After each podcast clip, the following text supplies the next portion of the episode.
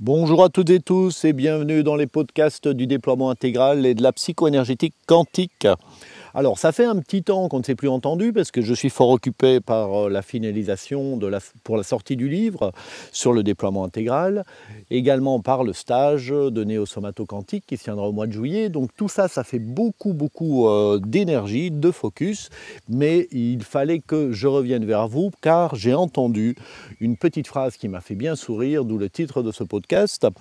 C'était adressé à Muji, donc le maître de l'Advaita Zen qui est assez euh, connu, hein, qui a assez célèbre aujourd'hui que vous pouvez voir sur YouTube, euh, un des, disciples qui suit, euh, peut-être, euh, je pense, qui suit à distance, hein, donc qui n'est pas dans l'ashram, envoyé cette lettre à Moji en disant Cher maître, maintenant je suis un être complètement éveillé, que dois-je faire? Alors, ça, évidemment, ben, ça fait beaucoup rire car euh, c'est bien justement le propos qui illustre parfaitement euh, comment peut-être récupérer une démarche peut-être authentique euh, et spirituelle, une démarche d'épanouissement profond, euh, peut être récupérée par euh, ce que moi j'appelle le développement personnel. Il y a bien un petit individu qui se met en recherche de quelque chose, qui se met en recherche d'évolution, qui se met en recherche d'épanouissement, etc. Hein, et donc d'éveil, et puis qui se dit, ben voilà, maintenant je suis éveillé, donc déjà illusion, mais et puis maintenant, que dois-je faire? Alors, euh, ça n'est pas du tout ça. Euh, bien entendu, il s'agit tout simplement de prendre conscience que quoi que l'on fasse, que ce soit n'importe quel type de technique, que ce soit de la peinture, parce qu'on peut retrouver des maîtres de la calligraphie qui, en investiguant réellement la peinture et la calligraphie, vont atteindre une sagesse profonde. Au Japon, il y a des potiers, mais aussi en France, etc., qui, en investiguant à fond euh, leur art, vont aussi atteindre une sagesse du cœur et de l'esprit. Dans les arts martiaux, ça peut se trouver, etc., etc. Mais par contre, à l'inverse, on peut avoir des personnes qui vont faire de la poterie en ayant très peur de tout louper, de tout rater, et même s'ils deviennent très bons, il n'y aura pas une voie d'épanouissement derrière. À l'inverse aussi, on peut avoir des personnes qui vont faire des arts martiaux dans le but d'être très fort, d'être euh, très compétitif, et ne vont pas du tout développer de sagesse. Donc c'est toujours bien l'attitude et l'intention que l'on a qui détermine les résultats, l'attitude et l'intention.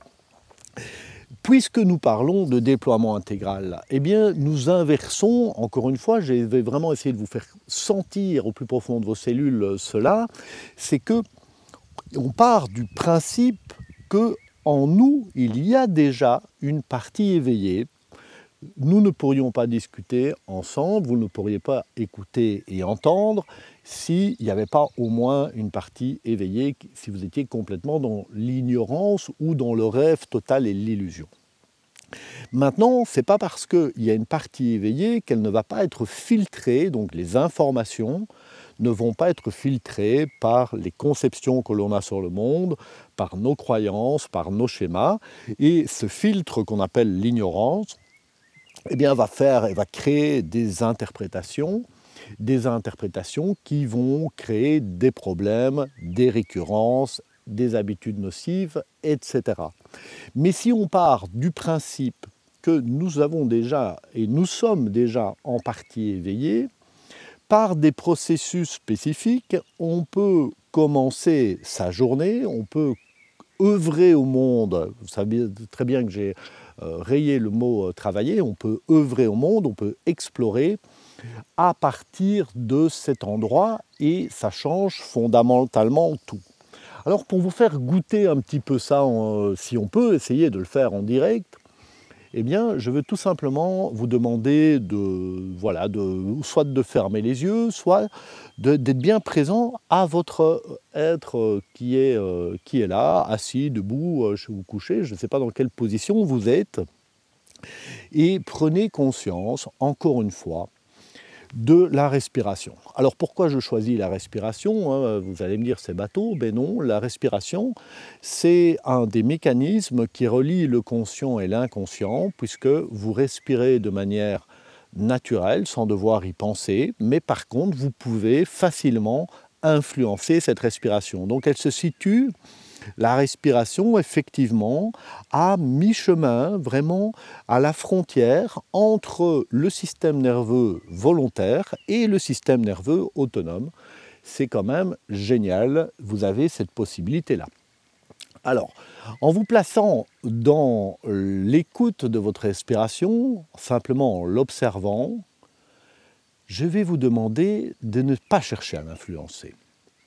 Et si vous ne cherchez pas à l'influencer, vous pouvez observer qu'elle a une certaine amplitude, ça se gonfle et ça se dégonfle, mais que vous n'avez besoin de faire aucun effort pour que ça se fasse tout seul. On va utiliser la respiration comme un maître de sagesse, comme un cavalier qui monte sur sa monture. Vous allez percevoir probablement des choses un petit peu différemment au fil de cet exercice vous observez que la respiration, elle s'effectue toute seule. Si vous le désirez, vous pouvez l'influencer. Je vous invite à, le faire. Vous accélérez votre rythme respiratoire, puis vous le décélérez, voire vous le bloquez, puis vous relâchez et il reprend naturellement son cours la respiration reprend naturellement son cours. Ça veut dire que lorsque vous influencez les choses, eh bien, vous pouvez les faire tourner dans un sens ou dans l'autre, mais que malgré tout, il y a une base, un flux, puisque la respiration est un flux et un reflux, qui s'occupe de fonctionner et de faire en sorte que vous soyez en vie. Donc vous n'avez pas besoin de contrôler avec votre mental pour que vous soyez en vie et que vous respiriez. Il en est de même pour plein d'autres domaines de la vie. Pour votre santé, vous n'avez pas besoin d'influencer, votre corps recherche toujours l'harmonie et l'homéostasie dans vos relations avec les autres, il y a des choses euh, spontanées qui émergent. Dans votre créativité, il y a aussi plein d'éléments spontanés qui émergent. Dans votre compréhension du fonctionnement du monde, il y a plein d'éléments spontanés qui émergent de même. Et le problème, c'est quand on vient les parasiter avec sa volonté. Ça ne veut pas dire qu'il ne faut pas avoir de volonté. C'est bien là que je veux vous entraîner. C'est-à-dire que si on peut faire confiance au processus naturel et que l'on peut l'observer, au moment où ce processus va rencontrer des frictions, va rencontrer, si vous voulez, une forme d'altération temporaire, eh bien, on va peut-être, par un petit mouvement de volonté, mais vraiment très léger, l'influencer pour que les flux coulent à nouveau dans le bon sens. On va faire ceci, je vais essayer de détailler le propos un peu plus en profondeur. On va faire ceci avec la respiration à nouveau, c'est-à-dire que vous observez que vous respirez, mais on sait très bien que si on veut respirer plus, si on va avoir plus d'air dans les poumons, il va d'abord falloir vider l'air qui est piégé, le gaz piégé, le CO2 qui est piégé dans vos poumons. Donc, ce que je vais vous demander de faire, c'est de pousser l'expiration par votre volonté au maximum. C'est-à-dire 1, 2, 3, vous expirez à fond.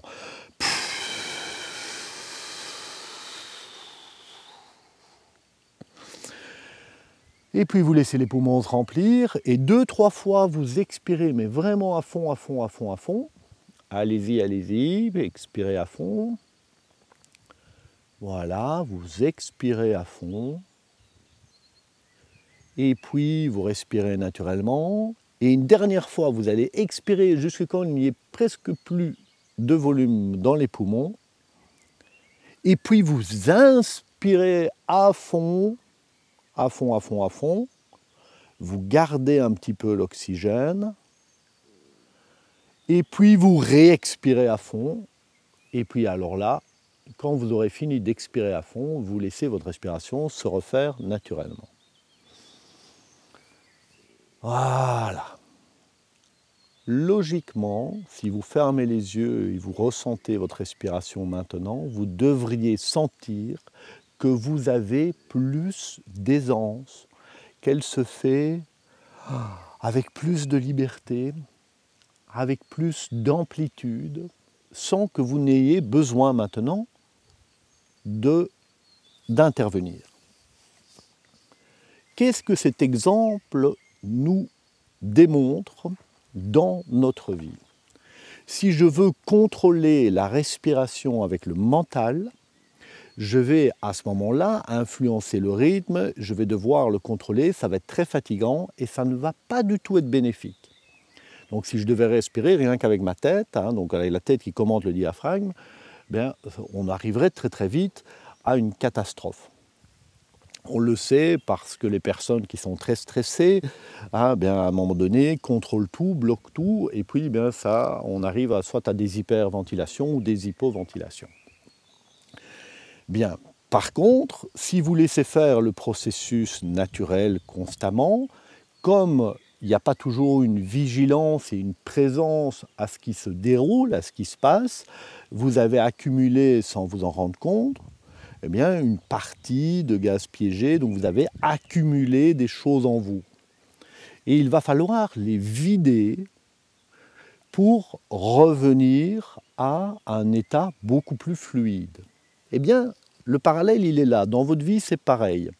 Si vous cherchez à contrôler les choses avec le mental, vous allez créer beaucoup de problèmes. Vous laissez faire la vie, mais vous accumulez des choses. Vous accumulez des tensions physiques, des tensions psychiques, des tensions émotionnelles, etc. Et si vous n'en prenez pas conscience, eh bien, effectivement, ça va perturber les flux naturels et spontanés de la vie.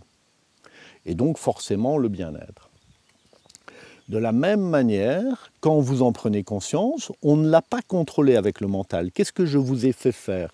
Je vous ai fait appliquer un processus respiratoire. Donc on a fait un process, vider à fond les poumons quelquefois, inspirer au maximum pour remettre de l'air frais dans toutes les alvéoles, revider à fond pour ne plus avoir de gaz piégé, et puis les flux recommencent et redémarrent par ce fait-là, on a compris, puisqu'on a compris euh, de manière anatomique et physiologique le mécanisme de la respiration, on a pu élaborer un process très simple dans ce cas-ci qui permet eh bien, de refluidifier votre respiration. Eh bien, il en est de même avec la vie, que vous ayez un problème émotionnel, un problème de récurrence, d'habitudes nocives, psychiques, etc., ou des problèmes relationnels. Si on cherche à les contrôler avec le mental, ça ne fonctionnera pas, ça va être vraiment le foutoir. Parce que ça va peut-être fonctionner de manière très temporaire, comme si on voulait respirer euh, uniquement avec sa volonté, mais sur du long terme, c'est épuisant. Par contre, si on comprend les interactions entre les émotions, la psyché, le champ d'information quantique, le corps humain, les méridiens, etc. Donc c'est assez complexe évidemment.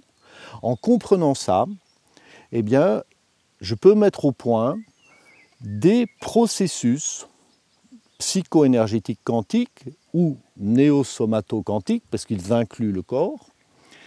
Et ces processus, quand on les applique à une situation déterminée, eh refluidifie, si vous voulez, donc on va vider, on va dissoudre, on va libérer ce qui empêchait les flux de couler librement, et par le processus, eh bien, on retrouve une spontanéité naturelle vers beaucoup plus de bien-être et qui permet le déploiement. Il en est de même dans le processus d'éveil de déploiement, ce n'est pas quelque chose que l'on atteint, ça se fait progressivement, mais chaque jour de plus en plus, grâce à des processus. Donc le mental n'est pas du tout un ennemi. Le mental permet de comprendre les interactions, l'interdépendance des mécanismes pour créer des processus, les tester, les appliquer et finalement simplement suivre ces procédures, ce qui est un acte corporel, un acte émotionnel, un acte physique, psychique, mais pas le mental. Donc vous n'avez pas besoin de comprendre tout ça, hein. c'est simplement moi j'attire votre attention. Euh, pas, vous ne vous demande pas d'élaborer des processus, hein. quelque part euh, chacun son domaine, parce que ça demande vraiment des années, des dizaines d'années avant d'y arriver. Mais puisque eh on vous les propose, ces processus, vous pouvez les utiliser pour gérer des situations et vous déployer au quotidien. Voilà, c'est vraiment ce sur quoi j'avais envie euh, d'attirer votre attention. Je vous remercie pour votre écoute et à très bientôt.